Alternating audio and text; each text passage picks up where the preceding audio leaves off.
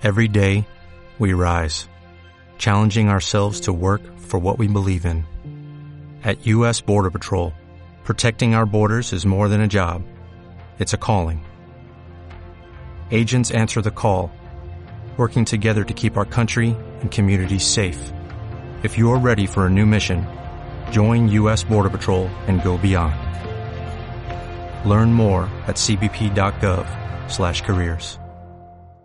A mediados del siglo V de la era, Atila, caudillo de los hunos, se convirtió en uno de los últimos grandes enemigos de la historia antigua de Roma.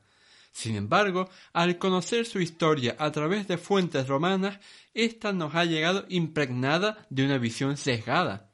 Por ello, si quieres conocer todo lo que sabemos a ciencia cierta de este legendario guerrero, que puso en jaque al Imperio Romano de Occidente, este programa es para ti. ¡Empezamos!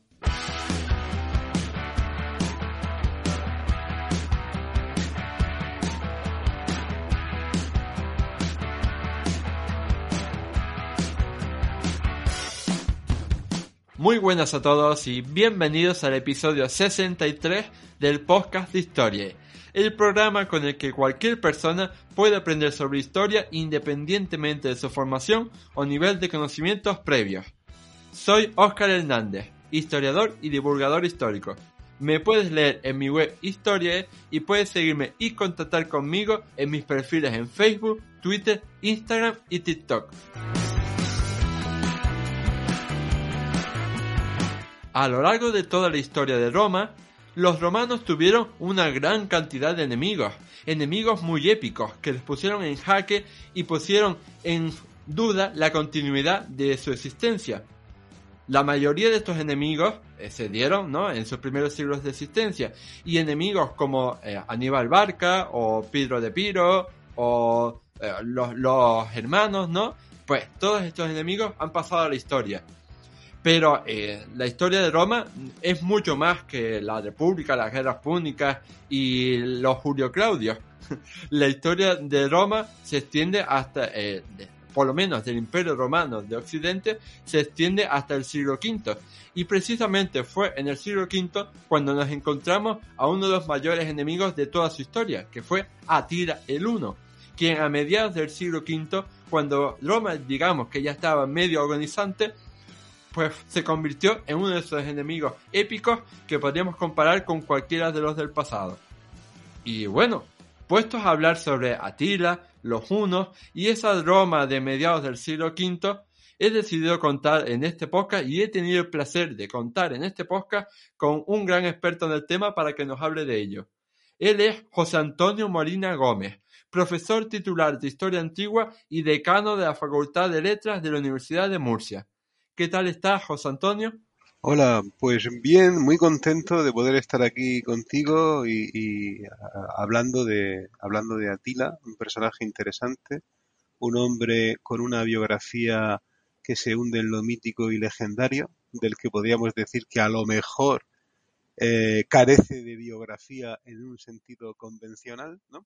pero que le toca vivir una época absolutamente fascinante, vista desde fuera, dramática, me imagino, vista desde dentro, que es el último siglo del Imperio Romano de Occidente, con, sus conflictos que le ponen en, eh, al borde del abismo. Hmm. Sí, y es precisamente este mundo de transición, por así decirlo, este mundo de caída, el que podemos mencionar un poco ahora brevemente para ah, para que nuestros oyentes eh, pues puedan conocerlo un poco. Es decir, ¿cómo era esta Roma, este imperio romano de Occidente en el siglo V? ¿Qué es la Roma que conoció Atila? Bueno, es, em, me gustaría matizar muchos conceptos tales como bajo imperio o decadencia. Es verdad que el imperio romano a principios del siglo V viene de superar la experiencia tetrárquica, el experimento de Diocleciano, y en la mayor parte de los manuales de historia se da por sentado que la tetrarquía había sido un, experimento ruinoso que había frenado solo momentáneamente la decadencia romana y que lo único que había hecho a la larga era eh, que Roma eh, pues quedara sumida en una crisis política, eh, financiera e institucional más agravada. Bueno, esto hasta cierto punto podría mantenerse manualísticamente porque a veces debemos operar con lemas, pero lo cierto es que el experimento de Diocleciano pues eh, utilizó eh, ideas nuevas como por ejemplo la descentralización del poder, las reformas del ejército que se mantuvieron después de él y eh, por otra parte, aunque la idea de someter a todo el imperio romano a una religión oficial no había acabado bien en su enfrentamiento con el cristianismo, lo cierto es que el Imperio romano a principios del siglo V seguía siendo un imperio universal y había adoptado el cristianismo como religión única de ese imperio universal en, un, en una identificación dudosa de, lo, de la utilidad que sería pues para un imperio universal tener una religión universal. Eso había traído algunos problemas. El mundo que va a conocer eh, Atila el mundo romano de este periodo tiene grandes conflictos religiosos. Algunos son muy graves, eh, sobre todo en el Oriente, en Alejandría, por ejemplo, con violencia en las calles. Aparecen los grandes debates teológicos eh, y que aparece la mundanización de la Iglesia. La Iglesia se convierte en una institución imperial más, a veces muy importante en su relación con los bárbaros, cuando llega el momento en el que ya no el Estado, sino la Iglesia, por ejemplo, se encarga del rescate de los romanos y de que han caído en poder de los bárbaros y de pagar su de pagar su rescate. El Imperio Romano en esta época está hundido socialmente. Hay muchísima desafección en la masa campesina. Eso genera un aumento de las vocaciones monásticas huyendo de la presión fiscal, pero también revitaliza las bolsas de indigenismo que había habido dentro del Imperio Romano, población sin romanizar que en un momento determinado se une a los bárbaros o se alzan contra los romanos. Ejemplos son los bagaudas, pero hay más en, en otras partes. En fin, es un mundo de muchos conflictos. A principios del siglo V podría parecer que el mundo de la frontera, el mundo de los germanos se estaba estabilizando, pero todo cambia con, la ruptura del Limes en el 405 con los suevos vándalos y alanos, que se ven eh, impedidos por un movimiento de, pueblos. Aparecen los, los, los godos como enemigos, eh, enemigos cada vez eh, más, de más importancia hasta la llegada de los unos, que son los que en el siglo anterior pues da la impresión que están provocando este gran efecto dominó desde las estepas de, Asia, haciendo que eh, los pueblos que iban a, digamos, sedentarizarse, romanizarse, imitar las instituciones romanas, pues de repente desaparezcan y se pongan en marcha y rumpan en el, en el Limes. Hmm. De todo lo, que has dicho, yo eh, con lo que más me quedaría es precisamente con esa eh, noción, eh, ¿no? esa crítica, esa advertencia que decías tú al principio de cómo tratamos a esta Roma del siglo V. Porque, eh, no sé, salvando las distancias, yo lo compararía un poco con el tratamiento que siempre le hemos hecho, a, por ejemplo, al rey Carlos II de España, ¿no? Que siempre eh, eh, lo hemos tratado ¿no? como un poco de leyenda negra, tratándolo ay, como el hechizado, ay, el pobrecito, ay, el que, que era cortito de inteligencia. Pero bueno, eh, las investigaciones históricas más recientes nos demuestran que esto era falso. Sí, en efecto, el, el imperio español de aquella época no estaba en manos incompetentes y, y de hecho Actualmente la imagen que se tiene de la monarquía española de aquella época es diferente, está muy matizada mm. por investigaciones recientes. Eh, eh, ocurre a veces que cuando se impone un tópico, pues se convierte en un mito y es muy difícil de eliminar.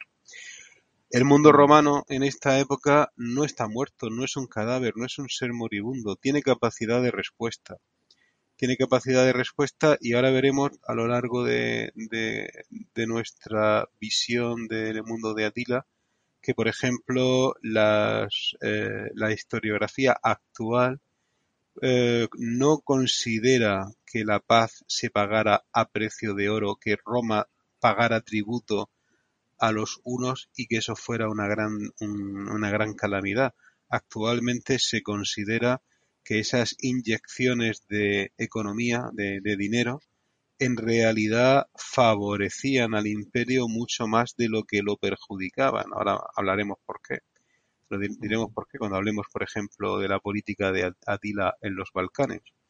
Y en cualquier caso, ahora estamos más en condiciones de entender que eh, sectores más nacionalistas en la corte de Constantinopla, más afines al Senado y al ejército, tenían un interés especial en considerar esos tributos que tenían que pagar ellos, además, como una imposición, una humillación, y por lo tanto, la, eh, digamos, eh, contemplaban la posibilidad de un giro en la política, en una forma de hacer Roma grande otra vez, con, la, eh, con el levantamiento de esos, de esos tributos, que, que Atila no recibiera más oro o que no tuviera efectividad la desmilitarización de la frontera danubiana que exigía Atila.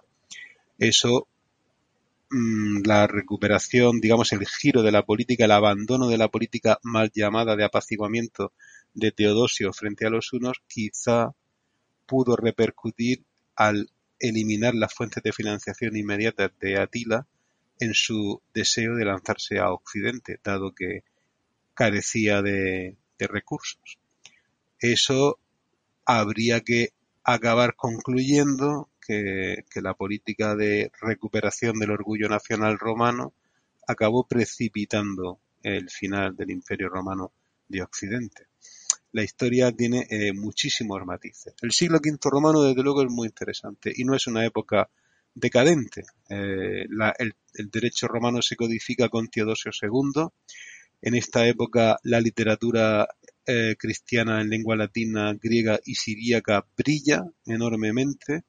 Es verdad que es una época de gran agitación social, pero eso la convierte también en una época interesante y la época de, de Roma de patricios y plebeyos pues también fue una época de gran agitación social y por eso no consideramos que sea una época decadente, ¿no? A veces la miramos con venerable pasmo, ¿no? Pues entonces aquí esta época igual, reivindica su derecho de ser tratada como una época eh, exactamente igual que, la, que las demás.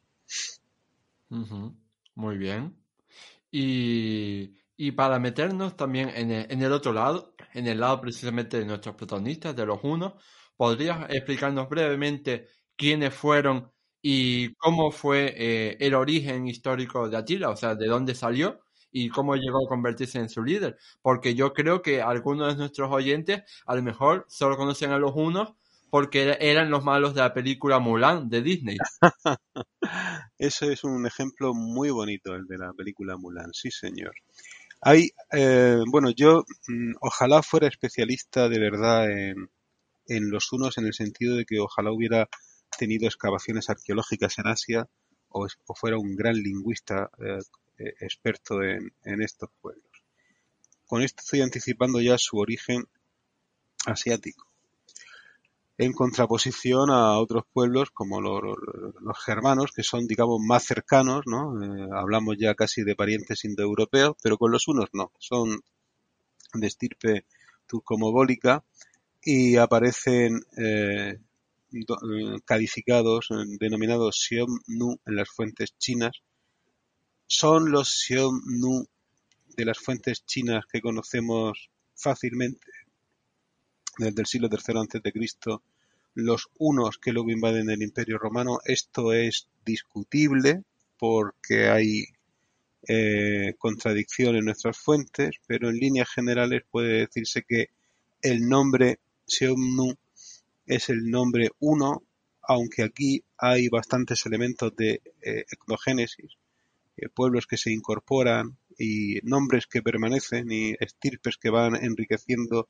mezclando y cambiándose entre sí, pero podemos admitir que eh, en un momento determinado los eh, y sus distintas eh, familias son pueblos de la, del interior de, Asia que posiblemente se engendraron en torno al Altai y tenían una religión eh, sincretista de corte chamánico eh, que denominamos Tangri y en líneas generales, eh, que se basa en la idea de una comunión con los elementos naturales, una comunicación con la divinidad a través del chamanismo y una divinidad superior eh, eh, ejemplificada en el, en el cielo, en la bóveda celeste, que es la imagen casi de una yurta universal cósmica que, que, ocupa el mundo. Luego hay algunos testimonios en época histórica sobre Atila que sugieren que estas cosmovisiones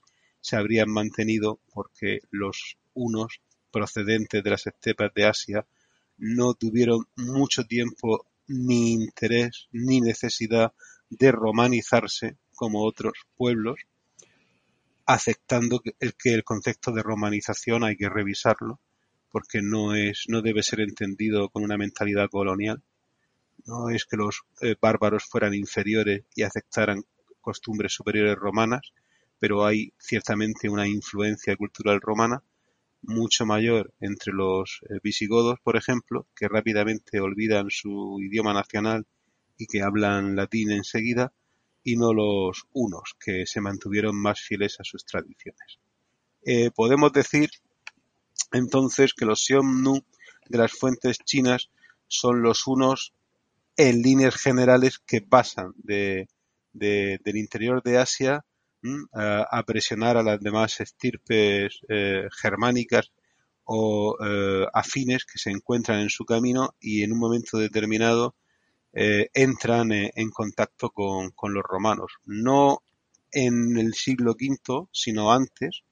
Se cree que hay ya estirpes unas mezcladas con los, con los visigodos y para el siglo IV incluso se habla de una unificación política de los unos con un rey llamado Balamer, pero esto es una invención muy probablemente porque el nombre es Godo, porque los, los unos no tienen reyes exactamente, más bien parece una sociedad de jefatura en el que eh, en la que Atila ni siquiera se autodenomina rey y en algunos casos parece que es una jefatura dual en la que gobiernan primos, sobrinos, o parejas de hermanos, como fue el caso de Atila.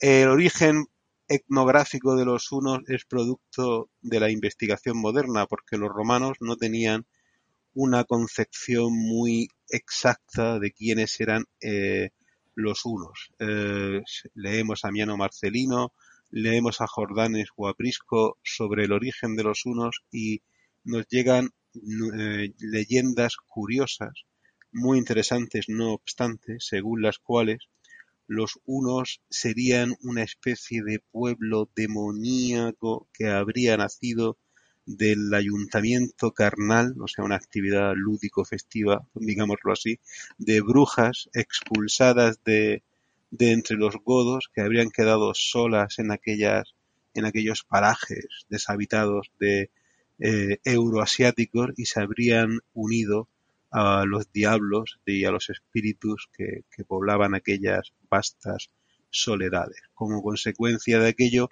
habrían nacido los unos, una especie de bestias estúpidas y tontas que eh, no habrían mm, sobrevivido de no ser por la ayuda de demonios que les llevan a, a lugares más fértiles, mejor dotados para una vida de rapiña como ellos, la que ellos quisieran, querían llevar. Jordanes se hace eco, el gran historiador Godo, que escribe en época de Justiniano, se hace eco de estas tradiciones orales que son de origen godo. Los godos, a base de vecindad con los, con los unos, habían desarrollado esta, esta noción suya, según la cual, pues los unos son, son como seres demoníacos y animalescos. Esta idea va a llegar hasta Atila, que es considerado el azote de Dios y es, y es visto y descrito y plasmado en el arte con rasgos eh, animalescos, demoníacos e incluso licántropos. Esto es muy interesante. se asocia su figura a una figura eh, deshumanizada. Amiano Marcelino, por ejemplo, se hace eco de la noticia de las deformidades de los unos, consecuencia de la vida a caballo, de las deformaciones craneales que se autoimponen. Eh, hay que decir que también las estirpes, las estirpes germanas practicaban la deformación craneal. No es una cosa única de los unos. Pero se eh, enfatiza, por ejemplo, que comían carne cruda, que no conocían el fuego, lo cual es falso, que no dominaban los metales, lo cual es falso, que tenían que tenían armas de piedra porque no sabían practicar, no sabían hacer metales, eso no, no es verdad, pero es una forma de reducirlos a un estado de la naturaleza y crear una imagen de alteridad, ir degradando la imagen de los unos como si fueran seres de una cultura inferior. Con la llegada del cristianismo, además, es muy frecuente eh, asimilarlos a las grandes plagas, a los grandes castigos, al flagelo de Dios, que, eh, por ejemplo, fueron los asirios o los, o los medos eh, ante los ojos del antiguo Israel. Como el imperio romano de esta época está ya muy biblizado, pues no pocos predicadores cristianos entendieron la llegada de los unos dentro del esquema de pecado y castigo. También hay que decir que desde la óptica romana, un pueblo nómada que es itinerante, que no se baja nunca de sus caballos, pues rápidamente se le atribuye la condición de no tener palabra, de no eh, de cambiar rápidamente de, de argumento. Si son inestables en sus residencias, también son inestables en sus juicios de valor y en sus compromisos, ¿no? Y eso fue generando una idea según la cual, por ejemplo, los unos no tenían patria, porque en muchos casos nacían en carretas, o abandonaban a los ancianos a su, a su suerte y carecían de piedad. No existía la pietas romana. Y así se fue generando una mitología de los unos y sobre el origen de los unos que eh, ha, ha prevalecido hasta tiempos modernos. Será muy interesante comprobar por ejemplo, que en el último círculo del infierno Dante sitúa a Atila, por ejemplo. Y será muy interesante comprobar que en la propaganda de la Primera Guerra Mundial, pues se calificaba a las tropas alemanas de unos por parte de los ingleses, porque uno había quedado como una especie de sinónimo de pueblo, de pueblo cruel, que es una cosa realmente muy injusta, porque como se puede saber con total facilidad los unos tuvieron su cultura, su religión, su concepción de la vida, sus epopeyas, sus cantos, su arte, su manera de entender las cosas, y no fueron exactamente esa turba multa de demonios salida de, de Asia que se lanzó sobre el mundo romano. Bueno, está bien saber que eh, España no es el único que tiene que luchar contra una leyenda negra muy difundida. No, los unos también. Sí, todos somos víctimas de leyendas negras, me temo. Son, estos arquetipos pues son, son extrapolables, son muy frecuentes, pero bueno, para eso están los historiadores, ¿no? Bueno, que, los romanos en, cierta medida también, ¿no? Eh, en la Edad Media situándolos como esos, esos depravados que están de orgías y, banquetes todo el día. Sí, en efecto, sí. La, historia se presta mucho, una vez que se, se hace la simplificación, que es eh, la, simplificación, la carga del diablo, a partir de ahí puede entrar cualquier, puede entrar cualquier cosa. El caso es que en el mundo del siglo V que es apasionante, los unos no siempre fueron para el mundo romano los enemigos eh, crueles y destructores de la civilización. al comienzo de esta época, convendría preguntarse por qué Atila tenía tanto interés en sus negociaciones. Era, Atila era muy inteligente y un hábil diplomático porque tenía mucho interés en que le devolvieran lo que él llamaba desertores y traidores. Se cree que en época de Atila, máxime después de la muerte de Bleda, eh, los unos están en un proceso de transformación. Ya llevan un tiempo en contacto con los romanos, han dejado de moverse, están sedentarizándose. se están haciendo una clase probablemente de, eh, ganadera y otra comerciante que se está asentando en, las, en el valle del Danubio y que se beneficia eh, bastante de la llegada de oro y dinero, aparentemente tributos, ¿no? Para que no avancen. En realidad son sobornos y, hay, y se está se está creando allí una clase comerciante. Los unos tienen comercio. Compran muchas cosas a los romanos y traen a los romanos muchas cosas. Carne, leche, ¿eh? a cambio de joyas, metales, madera, muchas cosas. Y seguramente el mundo de Atila, que es un mundo muy amplio, que va del Mar Negro al, Báltico, eh, está eh, centralizándose. ¿Por qué Atila pide insistentemente que le devuelvan a sus mercenarios y desertores? Sabemos que el ejército romano tiene auxiliares unos en su lucha contra los godos y los vándalos y les va muy bien. Les va muy bien con esa tropa. Sabemos también que es muy probable que Atila haya tenido algún tipo de resistencia en casa, en ese proceso de centralización. Se habla de una sustitución violenta del poder de su tío y se habla de una sustitución violenta de Bleda, su hermano. Si ha habido tribus contrarias a él, a Atila, y han desertado y se han alistado entre los romanos, se entiende la obsesión de Atila por, por recuperar esas tribus y someterlas o reprimirlas. Y se entiende que la diplomacia romana las utilice como moneda de cambio, como parte del tributo o como lo que sea. Entonces, estas indicaciones eh, sugieren que el mundo de... no sugieren, demuestran ya claramente que el mundo de los unos es muchísimo más complejo y no es una banda de moteros salidos de la primera película de Mad Max, sino que son un pueblo complejo que no solo tiene su cultura, sino que está atravesando también sus propias transformaciones políticas. Da la impresión de que Atila intenta, la impresión desde fuera que Atila está intentando una centralización de su reino. A lo mejor eh, eh, se trataría de su reino ya es, eh, a lo mejor es una expresión equívoca, ¿no? Pero a lo mejor ahí hay una formación política en ciernes que se vio frustrada probablemente con la muerte de Atila pero ese mundo está cambiando.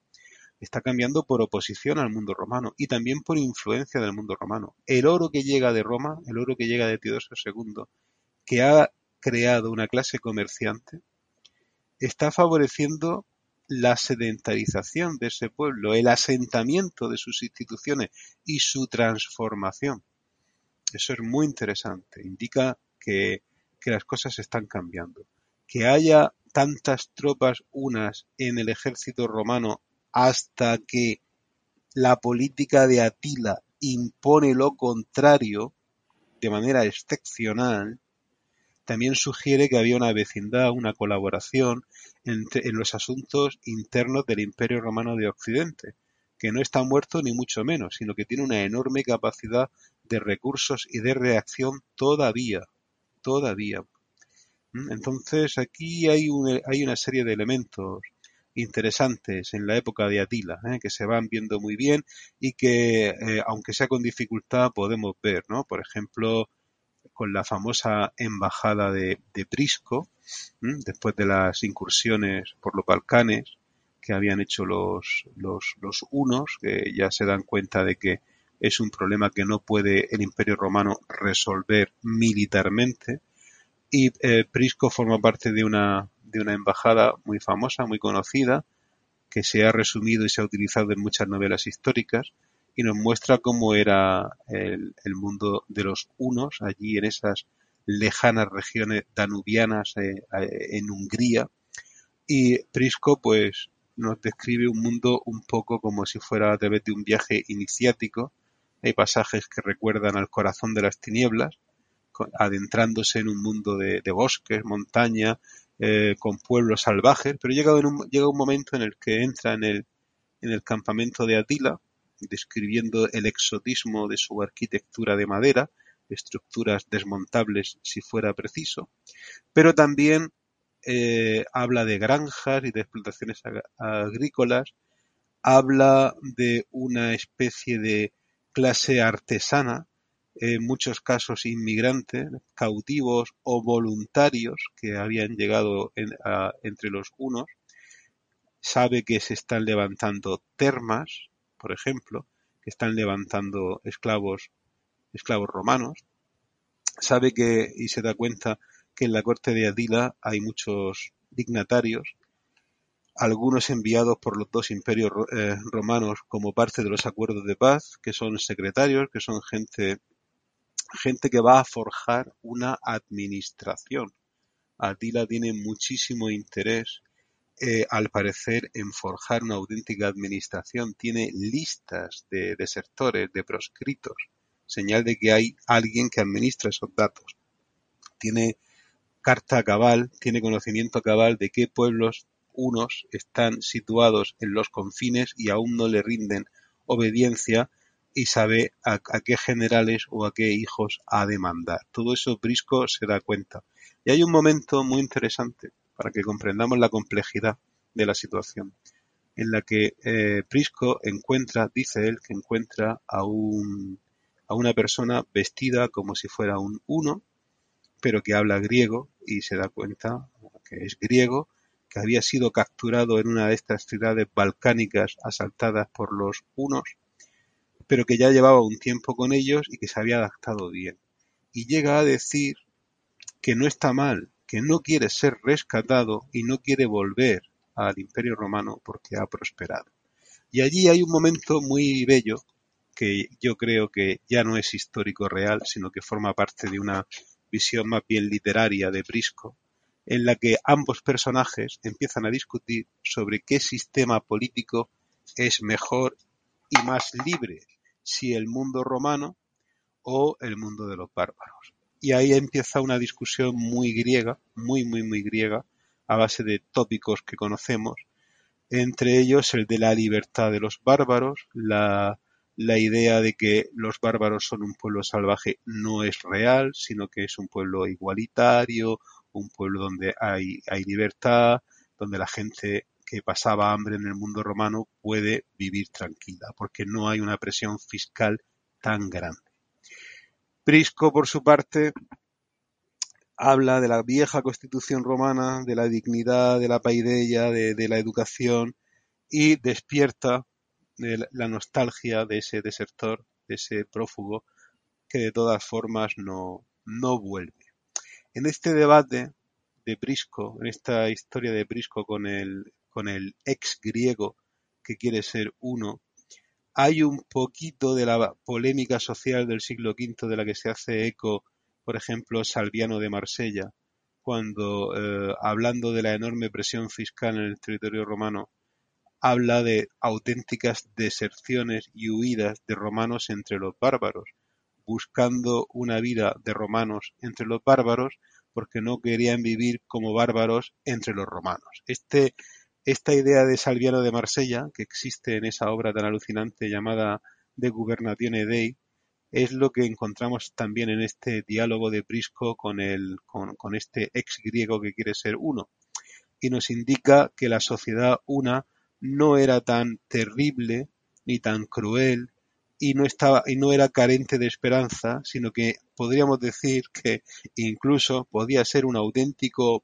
polo de atracción a muchos romanos que huían de ciertas condiciones que existían en, el Imperio Romano. Quizá eso explique por qué de repente cuando caen sobre los Balcanes los eh, unos tienen conocimiento de técnicas de asedio es muy probable que cuenten con numerosos colaboradores romanos. También Amiano Marcelino nos dice que cuando llegan los godos les abrían las puertas los ciudadanos romanos que estaban demasiado cansados de tributos, levas y exacciones y que eran ciudadanos romanos los que guiaban a los unos para que descubrieran la ubicación de graneros y de lugares claves en la infraestructura para que avanzaran más rápido. Pues aquí también vemos algo parecido. El mundo de los unos era más complejo de lo que de lo que nosotros creemos a través de los de las imágenes tópicas que hemos heredado, pero incluso la propia historiografía romana nos sugiere, nos anima, nos da, nos da información suficiente para pensar que ese mundo de Atila estaba en ebullición, estaba en transformación y era mucho más interesante y más atractivo de lo que realmente parecía. Yo desde luego animo a leer el testimonio, el testimonio de Prisco, describiendo cómo es el reino de Atila por dentro, las profecías que se contaban en torno a Atila como un monarca mesiánico, y eh, esa maravillosa entrevista con el griego eh, que había venido huyendo, si no recuerdo mal, de Sirmio, y, que estaba establecido que quería ser uno y que, le, iba, y que le iba muy bien entre los unos. El propio generalísimo Aecio, ¿eh? que fue el oponente de Atila en, en, Occidente y uno de los artífices de la, de la batalla de los campos cataláunicos, había sido rehén en virtud de los acuerdos de paz entre los unos y dominaba, conocía sus costumbres, su idioma, sus tácticas militares y había tenido una guardia, una personal, que con la cual había logrado eh, estabilizar el occidente romano hasta la llegada de Atila en el momento en el que las tornas cambian y los unos son llamados al reino de Atila eh, para que le sirvan a él y solo a él. Y es entonces cuando eh, Aecio, que parecía un animal con ojos solamente, demuestra también ser muy inteligente y hacer auténtico encaje de bolillos para que los visigodos antiguos enemigos ahora colaboren en el equilibrio de fuerzas contra los, contra los unos. Es un mundo, como podemos ver, muy complejo, muy interesante, de alianzas que van fluctuando y a mí eso no me parece decadencia, precisamente. Sí, la verdad es que tienes toda la razón. Yo creo que, que por eso siempre, siempre la labor de los historiadores será necesaria porque la historia no solo nunca se agota, sino que siempre hay que estar cuestionándola, ¿no? Para, para adoptar esos nuevos enfoques que también ayudan a hacerla más rica, a hacerla más llena de aristas, como hemos mencionado. Y bueno, de tu respuesta yo me quedo con dos nombres porque has mencionado a, Bleda, que era el hermano de Atila, y has mencionado a su mayor enemigo, que fue el general romano Aecio. Entonces, eh, yo te quería preguntar que muy brevemente eh, nos contaras eh, por qué, si fue una, si al principio, ¿no? fue una, un liderazgo conjunto el de Atila y el de Bleda, ¿por qué el más famoso es Atila y por qué Bleda ha quedado siempre como en la sombra, ¿no? Eclipsado por la fama de su hermano. Y, en segundo lugar, pues quería que nos contara, eh, pues, quién fue este general romano Aecio y cómo llegó a convertirse en el gran archienemigo de Atila. Bueno, es una, es una pregunta muy buena y muy interesante. De, de Bleda no sabemos mucho. Sí que sabemos que en la, en la mal llamada monarquía una, porque más bien hablamos de jefatura, no es la primera vez que se registra una, jefatura dual. Además, eh, el eh, antecesor en el poder de Bleda y Atila había sido un tío de, carnal de ambos y que había sido sustituido al parecer violentamente por ellos, lo cual nos, nos sugiere más o menos cómo era la jefatura eh, y la transmisión del poder entre los unos. Las fuentes romanas indican, sugieren que Bleda sería una especie de hombre de paz, eh, más tolerante, y Atila el más sanguinario, y por tanto, como si fueran, como si fuera la historia de Caín y Abel, Atila habría matado a Bleda en un episodio de caza para disimular el, accidente, ¿no? Una especie de una especie de Ricardo III ante literam, ¿no? Algo así. Desgraciadamente eso no tiene visos de ser muy verosímil. Es muy interesante para ver cómo funcionan los arquetipos. Lo de la muerte de un hermano a manos de otro, por ejemplo, el tema de la ambición. Si adelantando un poco cosas, si pensamos en las adaptaciones cinematográficas que se han hecho sobre la vida de Atila, pues la famosa Atila, hombre o demonio, que, narra la, historia de, de, Atila y su invasión en, Italia, eh, sugiere una complejidad psicológica en Atila que le lleva a, ser dominado por la ambición, matar a su hermano, aunque luego sentir una serie de remordimientos como un personaje shakespeariano por la muerte de su hermano y por la muerte de, todos aquellos que le impedían llegar al poder absoluto, ¿no? Eso es muy bello, es muy interesante, incluso, como digo, pues parece Shakespeare, ¿no? Pero realmente no podemos decir, por ejemplo, que Bleda fuera un hombre de paz.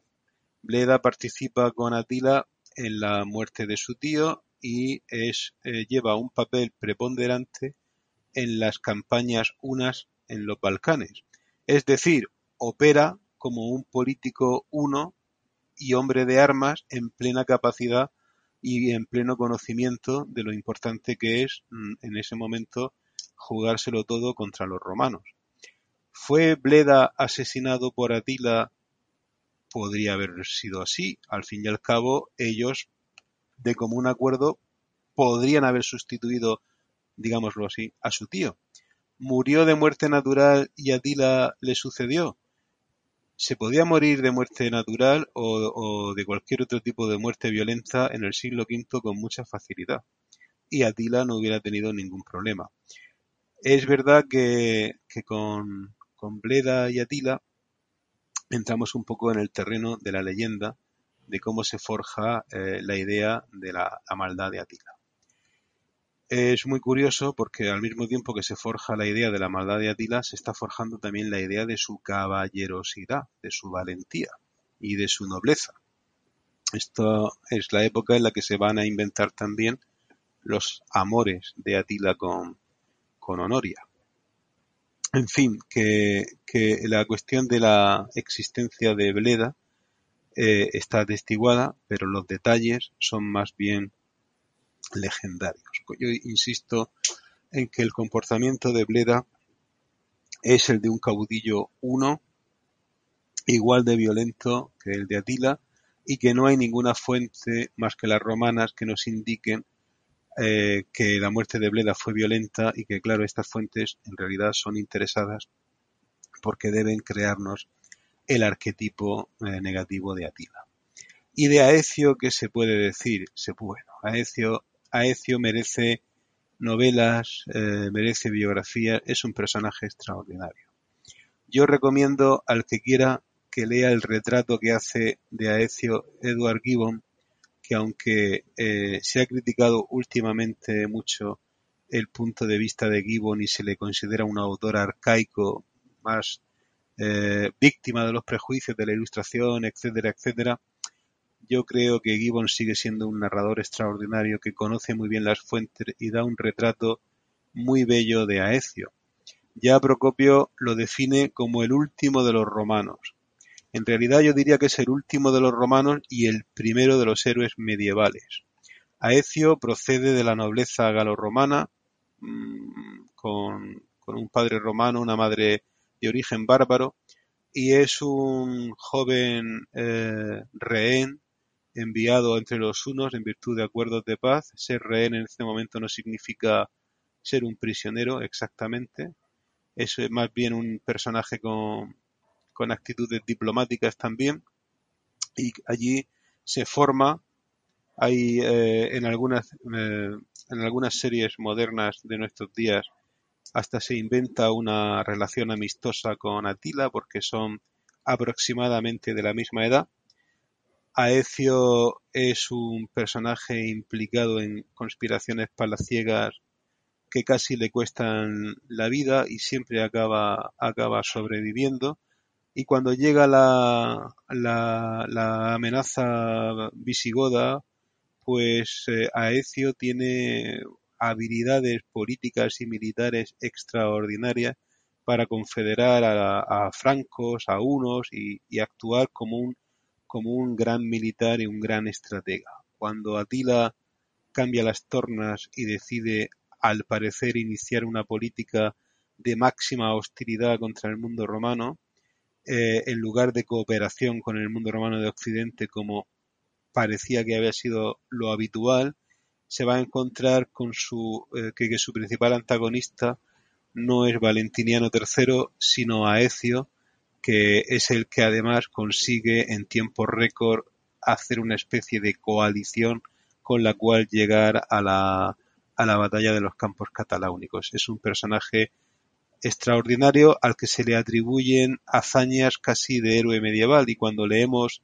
su vida en función de lo que cuentan las fuentes, pues vemos tanto al general romano, en la mejor tradición de los generales romanos, como al caudillo de armas de la Edad Media, que, es una especie de, de Mio Cid o, de Rey David, ¿no? que lo mismo lucha con unos que con otros, y que además tiene una personalidad trágica porque luego es asesinado por el por el emperador, ¿no? En esa en, en esa extraña conspiración en la cual Valentiniano III pregunta a uno de sus eh, eh, si cree que ha acertado ordenando la muerte de Aecio y el siervo le contesta que, que posiblemente haya acertado, pero que a él le parece que lo que ha hecho ha sido amputarse la mano derecha con su propia mano izquierda. ¿no?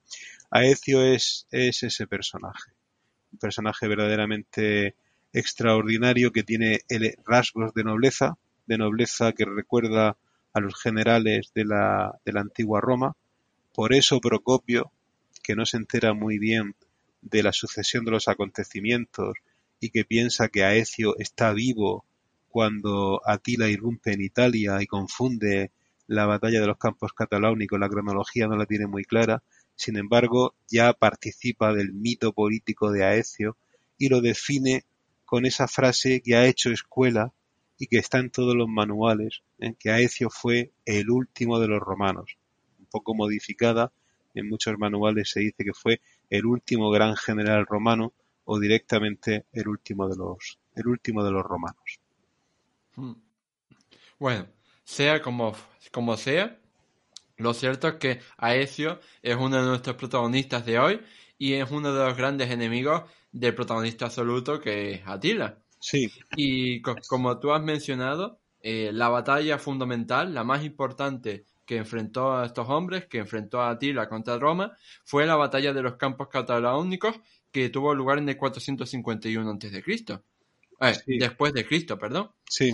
Y, eh, pero antes de llegar a esta batalla tan famosa, pues eh, Atila, ¿no? Estuvo combatiendo durante más tiempo, estuvo combatiendo durante años enteros contra Roma. Háblanos un poco de este camino eh, que lleva a Atila a concluir, ¿no? en esa batalla apoteósica de la batalla de los campos catalánicos. Bueno, es muy interesante, la verdad da para una ópera y Verdi hizo una ópera con esto. Eh, tiene cierta complejidad porque es una es una la, vida de Atila siendo no siendo muy extensa está llena de episodios geopolíticos que son muy interesantes y que y que darían para más de una clase porque además habría que habría que dar dicha clase con un mapa y con una línea del tiempo que en fin en primer lugar están las... Eh, yo me ofrezco a darte ese espacio para que des esa clase. sería, sí, sería fantástico, la verdad, porque además, eh, en fin, sería muy bonito. Bueno, em, lo primero son las luchas que suponemos que debió mantener el propio Atila en el interior de su país. Al fin y al cabo, cuando Atila muere y su imperio, estoy utilizando reino e imperio, pero me gustaría que se pensara que lo utilizo con cierta libertad y que lo entrecomillamos, ¿vale? Eh, cuando muere Atila, pues su imperio se disgrega y se disgrega por, eh, por la periferia, por, eh, tribus unas que están bastante lejos de su, de su ámbito de acción. Así que debió mantener primero una represión en el interior que debió ser notable. Al fin y al cabo, la monarquía con Bleda no fue tan pacífica, tuvieron que imponerse a su tío, y si admitimos que la idea romana de la muerte de Bleda violenta se debe a una disensión entre ambos y lo combinamos con el hecho de que Atila exige obsesivamente la vuelta de los desertores, que pueden ser exiliados, hay que suponer que el primer campo de batalla de Atila debió ser el interior. Que eso es normal, con cualquier despotismo, cualquier personalidad autoritaria, el primer enemigo a batir es el del interior. Que haya pueblos enteros que deserten y se pasen a los romanos y que sirvan como guerreros de armas, estamos hartos de verlo, con lo cual podría ser. Luego están las famosas campañas en los Balcanes, que son muy interesantes. La verdad es que los Balcanes en esta época es una región muy castigada, ya por los godos y ahora por los, por los hunos. Hay, hay bastantes ítems eh, interesantes. En concreto, el primero de ellos eh, es el llamado Tratado de Margus, o el Tratado de la Grupa de Caballo, que aparece en muchos manuales, ¿no? porque los, eh, muchos que hablan ya de la decadencia del Imperio Romano, pues dicen que los, los unos, sin bajarse del, del caballo, ¿eh? negociaron con, la, con los, los diplomáticos de Teodosio II una paz a precio de oro, ¿no?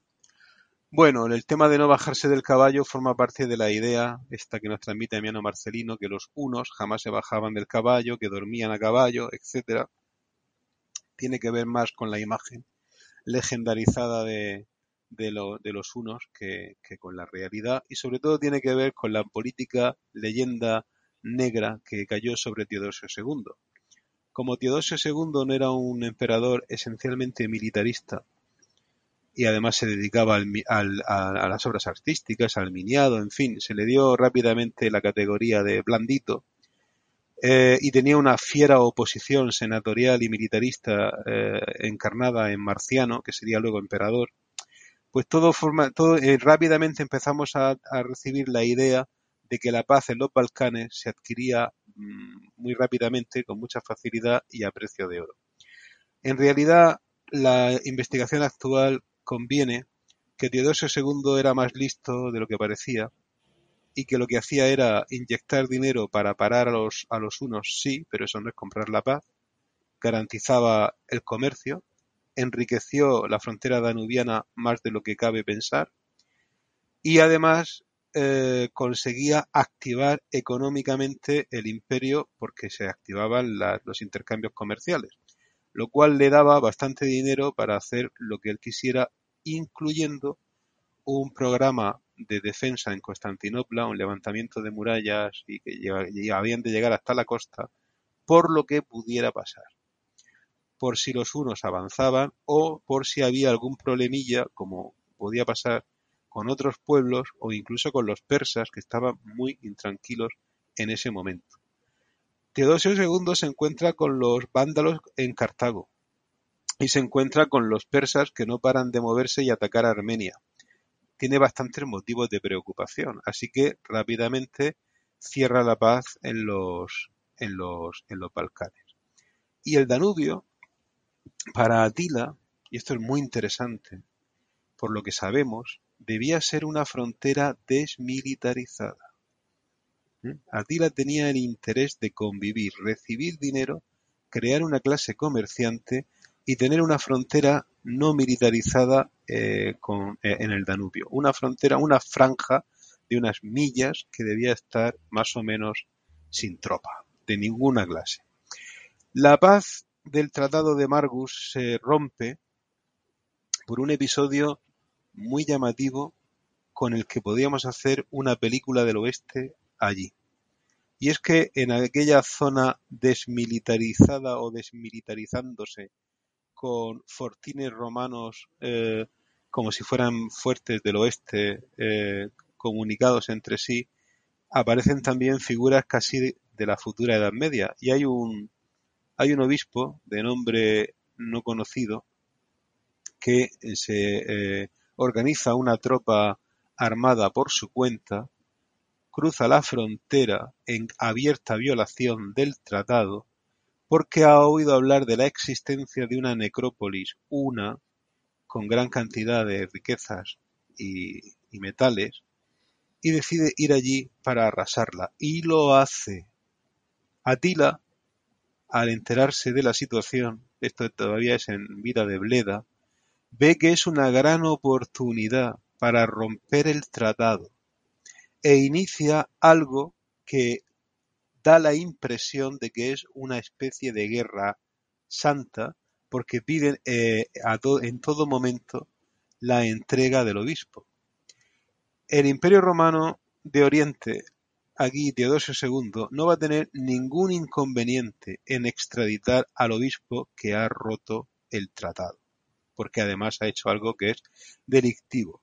Pero la guerra ya se ha extendido y Atila y Bleda no son mm, precisamente malos estrategas y caen sobre diversas ciudades. Margus cae, pero también ciudades del interior de lo que de lo que hoy es Serbia y llegan incluso a Bulgaria, llegan a someter a asedio a Sofía y Filipópolis, o sea, Plovdiv, la llegan a someter a asedio la eh, Teodosio II manda a sus diplomáticos y se firma la llamada paz de Anatolio por el, por el, por el diplomático que gestionó la paz y se vuelve a restaurar la situación. Se compra la paz a precio de oro, dirán los nacionalistas de Marciano, ¿vale? En realidad lo dicen porque el dinero para pagar la paz se extrae de los impuestos y los impuestos a la clase senatorial no son populares. La clase senatorial en el Senado de Constantinopla está en perfecta identificación y cooperación con el ejército. Teodosio II está molestando precisamente a los sectores más conservadores y nacionalistas del imperio, que son los que van a lanzar la leyenda de un emperador débil que compra la paz a precio de oro. ¿De acuerdo? Pero eso no es exactamente así. Esta, eh, también se negocia la repatriación de los prisioneros romanos y como es natural se pone precio a la cabeza de cada romano para que sea repatriado. Es en ese momento cuando Bleda muere y Atila decide replegarse al interior y reorganizarse. Algo ocurre unos pocos años después, cuando hay hambre, malas cosechas, terremotos, y Atila vuelve a las andadas, probablemente impelido por la nueva situación de hambruna y terremotos y, catástrofes naturales que no conocemos muy bien y exige de nuevo desmilitarizar el Danubio y un tributo eh, eh, en oro. Pero Teodosio II va a morir en un accidente de equitación, ¿eh? muere cuando va a caballo. Marciano se hace con el poder, se casa con la hermana de Teodosio II, un matrimonio casto, pero para mantener las apariencias de que, de que la dinastía sigue en pie, sigue intacta, pero la política cambia. Marciano lo que va a hacer es restaurar el honor de los romanos, ¿no? Va a negarse a pagar los tributos. Él considera que tiene capacidad militar suficiente para no preocuparse por Atila y para no comprometer el honor de los grandes propietarios ni del ejército. Hasta cierto punto razón lleva. El problema es que probablemente el interés que ahora va a demostrar Atila por Occidente se deba a que se han cortado los recursos y algo tiene que hacer algo tiene que hacer. Entonces se lanza contra Occidente. Y además se lanza contra Occidente no con la intención de destruirlo y ni de someterlo a la fuerza, sino de un... Es muy hábil Atila. Atila sabe perfectamente que en la corte de Valentiniano III no todo el mundo está tan feliz y contento y unido poniendo un frente común contra los bárbaros. porque hay muchos problemas dentro de la corte y muchas envidias con la corte de Oriente. Él lo sabe y Honoria, la hermana de Valentiniano III, de manera inopinada, no sabe nadie sabe muy bien por qué, pero con espías y personal a su cargo, envía un mensaje secreto a Atila. Se ha legendarizado mucho la historia de ese mensaje, un poco como si fuera la historia de D'Artagnan y los tres mosqueteros con la reina de Francia entendiéndose con el duque de Buckingham. Porque lo que eh, Honoria le propone a Atila es que derroque a Valentiniano, la proclame a ella emperatriz de Roma, casarse y hacerle a él soberano legítimo consorte del occidente romano. Y eso no es más que una jugada maestra. ¿eh? Eso no es destruir el imperio romano, someterlo a cenizas. Eh, no, eso es una auténtica jugada maestra. Y a Atila no le va a parecer mala idea. Es muy interesante porque esta tradición de unirse a los eh, caudillos bárbaros no es la primera vez que lo hace eh, una princesa de la casa imperial y no va a ser la última. Aquí hay algo que los historiadores del género de, eh, quizá deberían estudiar, ¿no? También es verdad que la legitimidad en las estirpes bárbaras es matrilineal y esto quizá eh, haya podido ser utilizado políticamente.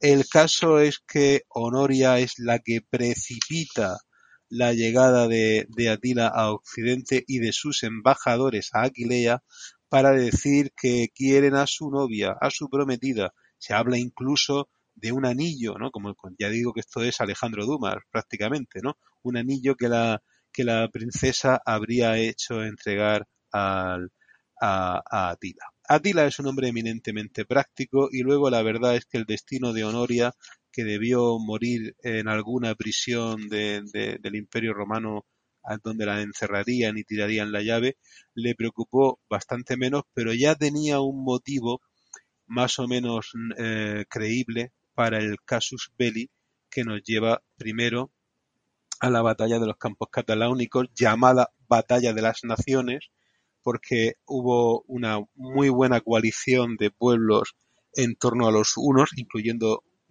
godos que no habían desertado al lado romano, que avanzan eh, hacia Bélgica, hacia Metz, y allí se encuentran con Aecio, que está construyendo a toda velocidad una red de alianzas, puesto que, recordemos, Aecio ha perdido todos los auxiliares unos, que se han visto obligados a repatriarse, y con el cambio de alianzas ya no le queda ninguno, y hace, hace todo lo que puede con toda prisa con los francos, con los burgundios, con los bagaudas, ¿eh? que hace poco estaban siendo eh, exterminados, los recluta a toda fuerza y consigue llegar a un acuerdo con Teodorico I, el visigodo enemigo, con ayuda de un embajador llamado Hábito, que luego será uno de los últimos emperadores del Imperio Romano y uno de los últimos que consigue restaurar algo parecido a un dominio romano sobre la Galia, ¿eh? que tiene también es un personaje también de novela,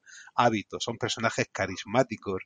Eh, los legendarizamos mucho, los convertimos en grandes caudillos porque, porque tenían una personalidad fuerte, ¿no? Pero serían realmente caudillos de armas, serían hombres de, hombres de, sangre y acero. Eh, Aecio consigue rechazar el avance de Atila en el lugar de los campos cataláunicos. La batalla está magníficamente descrita por Jordanes, con bastantes detalles fabulosos, pero está muy bien la posición de los carros, la ubicación de la batalla, la muerte de los príncipes, la, caída de Teodorico I y la idea mm, que, son, que sobrevuela el campo de batalla que Aecio pudo haber garantizado la retirada de Atila para no exterminarlo, no matarlo allí mismo y poder, eh, digamos, tenerlo como un posible contrapeso contra los visigodos, aliados eh, temporales de los romanos, pero futuros problemas, eh, futuro problema geopolítico en la Galia. Aecio no le va a dar mucho tiempo a comprobarlo, porque, bueno, quien a hierro mata, a hierro muere. Aecio juega fuerte, juega muy fuerte, y Valentiniano III le hace perder la partida.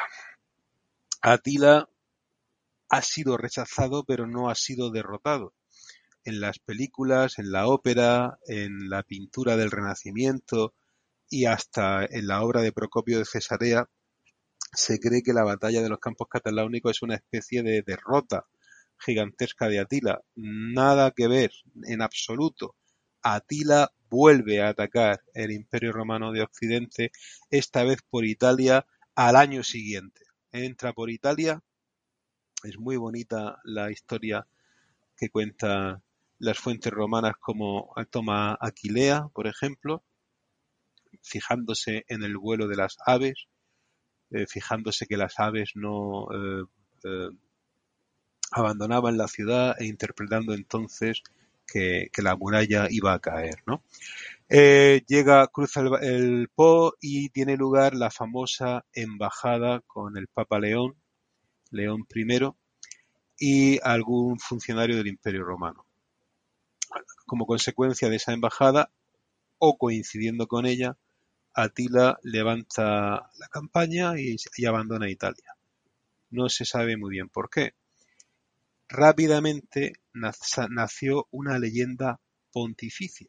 Como al Imperio Romano ya no le queda mucho y la verdadera institución en Occidente que se está encargando de la gestión de la repatriación de los romanos que han caído en manos de Atila y los que van a gestionar el caos ante el hundimiento general de las instituciones, ser la Iglesia, nace la leyenda papal, según la cual había sido el Papa quien había convencido a Atila de que se retirara.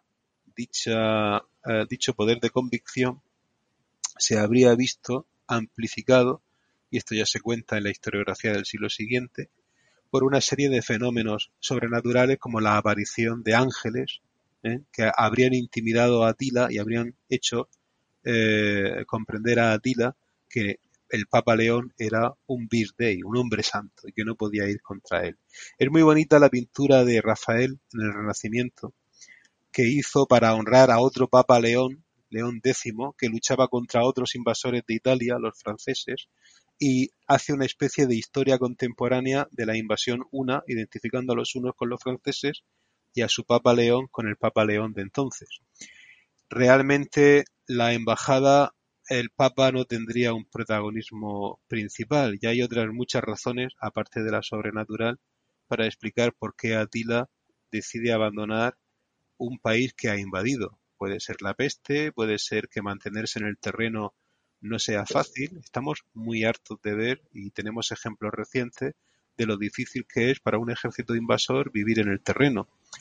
También pudo ser que el emperador marciano eh, estuviera hostigando en una acción combinada entre los dos imperios, como se ha llegado a sugerir por Procopio, y que estuviera viendo la retaguardia de Adila, que eh, se estuviera viendo hostigada.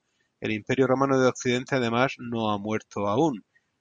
Ravenna no ha caído. Si Ravenna no ha caído, la ciudad más fortificada de Italia, el imperio romano de Occidente sigue vivo y puede tener, eh, puede movilizar aliados y recursos, y está el Imperio Romano de Oriente. Bien, eso hace que la, el asedio de Roma que se temía no llegue a materializarse. Nace la leyenda del Papa León, nace la leyenda del juicio de Dios. Si Alarico, el caudillo godo, murió después de haber asaltado Roma, ¿por qué no será posible que Atila haya huido de Italia porque no quería ofender a Dios y no quería tomar la ciudad que ahora era no la sede de los dioses inmortales, sino el lugar que custodiaba las reliquias de Pedro y Pablo.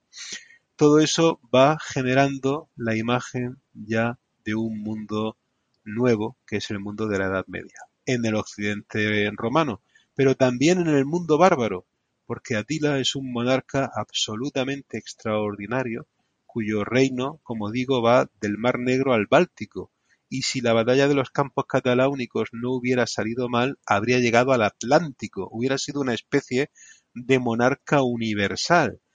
Entonces también en el mundo bárbaro se forja la leyenda de Atila, y es lo que explica, por ejemplo, el cantar de Baltario, los nivelungos y bastantes tradiciones legendarias que existen entre los pueblos germanos se está gestando esa otra idea. Y para culminar esa idea, ¿qué es lo que hace falta si no hemos logrado la victoria? Bueno, al menos una muerte llamativa, ¿no? Diríamoslo así.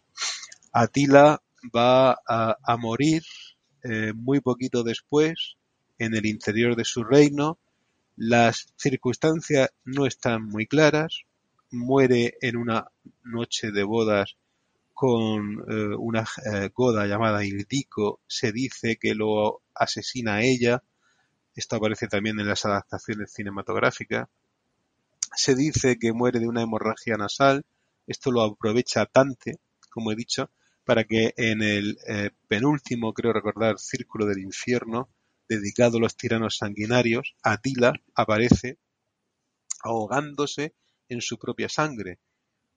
Dante hace mención a esa idea de Atila muerto eh, por una hemorragia nasal ahogado en su propia sangre. Jordanes nos cuenta cómo fueron los funerales. Es muy bonito porque aquí la arqueología parece coincidir con las fuentes. Se habla de sacrificios humanos en torno al, caudillo, se habla de un sarcófago hecho con distintas clases de metal, que parece ser que así fue, y de una necrópolis en secreto, para que no profanaran el cadáver, un poco como la necrópolis de Margus, de los Balcanes, que asaltó el famoso obispo sin nombre, ¿eh? que provocó la Segunda Guerra Balcánica con su acción. O sea que debió haber un cementerio, los unos tendrían sus cementerios sagrados, sus necrópolis sagradas, al abrigo de las miradas, por lo menos para la de los caudillos importantes. ¿no? Atila eh, recibe esos funerales, muere, y su, su hijo Etza acaba heredando el imperio, pero eso no es un imperio, no es un imperio como el imperio romano, no tienen la misma solidez estructural y la disgregación comienza enseguida. Tenemos descendientes de Atila que llegan incluso a atacar Constantinopla, pero en una generación desaparecen. Finalmente, las tropas unas quedan como auxiliares de los bizantinos, por ejemplo, había arqueros, arqueros unos con Justiniano, pero desaparece, ya no, ya no representan un problema y se, se, se disgregan. Lo que ha nacido es la leyenda de, la leyenda de Atila. En el occidente, muy negativa, pero si examinamos la tradición legendaria entre los pueblos germanos, la leyenda de Atila es positiva. En los Nibelungos es un monarca casi, casi justo, sabio, ilustrado, y en el cantar de Baltario pues no es un mal monarca. En fin, hasta llegar a la historiografía medieval húngara que considera a los unos sus antepasados y califican a Atila como un Optimus Princeps, en fin, como uno de los forjadores de Europa.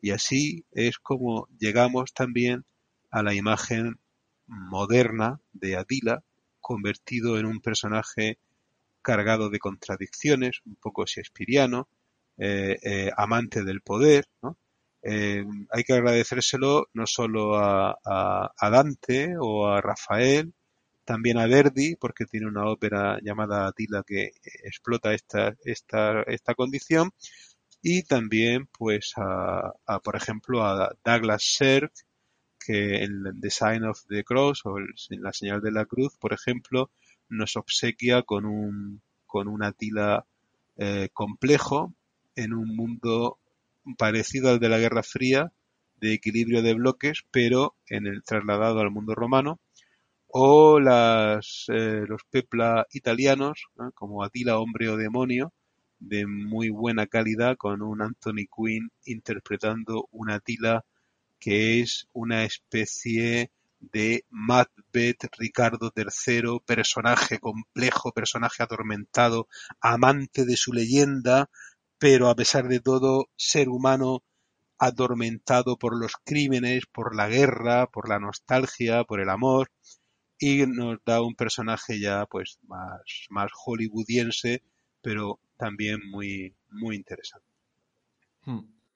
A lo largo de, esta intervención, la verdad es que eh, has hablado un poquito de todo. has hablado un poco de, todo lo que nos quedaba por abordar. Y yo te quería eh, preguntar más específicamente por, por, lo último que has mencionado, por esas apariciones de, de Atila en la cultura popular, en el cine, en las series, en la literatura, ¿no? Y, aparte de, esta película de Anthony Quinn, de, quería saber si recomendabas alguna más en la que apareciera Atila. Bueno, eh, a ver, eh, hay, eh, aparte de Atila, hombre o, demonio, está, está la señal de la cruz, que las, son las mejores, y hay una serie de televisión que se llama así Atila el 1, es una serie alemana del año 2001, desconozco si hay versión española o subtitulada. Es una serie que pretende ser documentalista y, e intenta una aproximación eh, como si fuera un docudrama a la figura de Atila. Pero yo haría una recomendación inesperada, si se me permite. Y es una extraña película de Edward Dimitrik del año 1955 llamada La mano izquierda de Dios, que es una adaptación cinematográfica de una novela de un tal W. Barrett, que es un autor americano de los 50. Y la, novela y la película cuenta la historia de un mercenario americano, un aviador, que se, eh, se, hace pasar por sacerdote en una aldea china para huir de guerrilleros nacionalistas hasta que llega un caudillo chino que somete a, asedio la aldea y el, el, falso sacerdote va a hablar con el caudillo chino para convencerle que, levante el asedio. Y aquí es donde yo veo claramente una versión moderna de Atila, porque el supuesto padre Oshi era, como digo, un hombre de armas que había servido al general Yam, el que estaba sometiendo la aldea. Se presenta ante él y le convence, le dice, esta aldea es pacífica, no representa ningún interés para ti, levanta el asedio. Y el general le dice, bueno, no me cuesta nada, pero claro, yo tengo una reputación entre mis hombres. Ya que estamos tú y yo aquí hablando solos, lo que voy a decir es que Dios me abrió la mente y que vi, pues no sé, la espada de Dios a tu lado, como animándome a levantar el sitio porque era, porque yo había de ser también una persona justa. Y ahí yo veo claramente una adaptación eh, actualizante ¿eh? en pleno siglo XX de la historia de Atila. Así que yo, para llamar la atención y provocar un poco, pues sí, yo recomendaría Atila, Hombre o Demonio, y encima La mano izquierda de Dios. Película inspirada en la China prerevolucionaria, donde nadie esperaría ¿eh? ver la imagen de Atila, pero yo creo, yo creo que está allí. La imagen del monarca totalitario, eh, oriental, con rasgos exóticos, que, que lo destruye todo, ya está en Intolerancia de Griffith, donde esos rasgos los tiene Ciro cuando destruye Babilonia. Y si nos vamos al cine clásico eh, alemán, podemos recomendar eh, la, película, las dos películas, Los Nibelungos, parte 1, parte 2, de Fritz Lang, donde aparece un Atila extraordinario e inolvidable aunque en su dimensión más monstruosa, ¿no? más deforme, puesto que la película Los Nibelungos pues nos muestra una, un mundo romano que aparece muy poco, un mundo de eh, rubia belleza burgundia, inclinado a la tragedia, y un mundo bárbaro, oscuro y cruel de, los hunos. Así que haría esas recomendaciones. Fritz Lang Edward Dimitrik, Douglas Sher y, como digo, Atila, hombre o, demonio, de Pietro Francischi, que es un autor de, películas italianas del año 50, también un, buen director de cine. Mm. Sí. Pues con esas, eh, esas recomendaciones cinéfilas nos quedamos. Y llegado a este punto, pues tengo que decir que lamentablemente hemos llegado al final de la entrevista, al final de este programa. Yo, llegados a este punto, solo quería agradecerte infinitamente a ti, José Antonio, por haber venido aquí hoy a hablarnos sobre un personaje tan eh, famoso, ¿no? Para la historia antigua de Roma, pero en realidad poco divulgado hoy en día, al menos entre la divulgación histórica. Entonces, muchísimas gracias y ha sido un placer. Muchas gracias. El placer ha sido mío. Mm, me agrada hablar de, de Atila. Me, me fascina la, historia del Bajo Imperio Romano porque está llena de sorpresas y además cualquier oportunidad para hacer alusiones a películas clásicas o, películas del oeste la aprovecho descaradamente y sin piedad. Así que muchísimas gracias a ti y quedo a disposición para cuando tú quieras. Muchas gracias. Claro, porque hay que decir eh, Claro, es que esto creo que no lo habíamos mencionado, que tú no es la primera vez que vienes a este podcast, porque ya estuviste aquí hace unos meses en, en un podcast precisamente sobre cine histórico. Ah, sí, cierto, cierto, es, verdad, y, hablamos de los antagonistas y yo Claudio, y sí, sí, fue, fue muy bonito, con Héctor Uroz, estuvo muy bien es mm. que eh, nos tratas muy bien y, y, respetas las leyes de la hospitalidad. Entonces, eh, como si fuera esto la Odisea, pues eh, es agradable volver, claro que sí. Mm. Así que recomendamos a nuestros oyentes que si han llegado hasta aquí escuchando este podcast, pues les recomendamos que eh, conecten ahora mismo con el podcast que dedicamos al cine histórico, que fue uno de, de los primeros de la historia, y que así pues eh, pueden deleitarse más escuchando a José Antonio hablando sobre eh, recomendaciones cinéfilas. Muy bien, muchísimas gracias. Ahora sí, ha llegado el final del programa 63 de Historia. Si quieres expresar qué te ha parecido este podcast, darme alguna sugerencia sobre temas a tratar en el futuro, hacerle alguna pregunta directa a José Antonio o recomendarme algún libro que deba leer, no dudes en dejarme un comentario. Dicho todo esto, no me queda más que invitarte a darle a me gusta, a puntuarnos con 5 estrellas si nos escuchas desde Apple Podcast o Spotify, a suscribirte al programa y a compartirlo en tus redes sociales para que llegue al máximo público posible. Nos vemos en el próximo programa de historia. Hasta luego.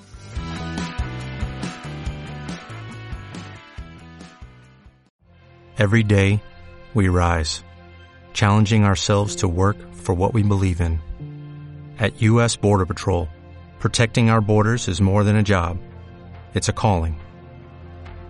Agents answer the call, working together to keep our country and communities safe.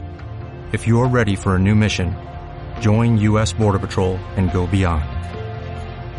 Learn more at cbp.gov slash careers.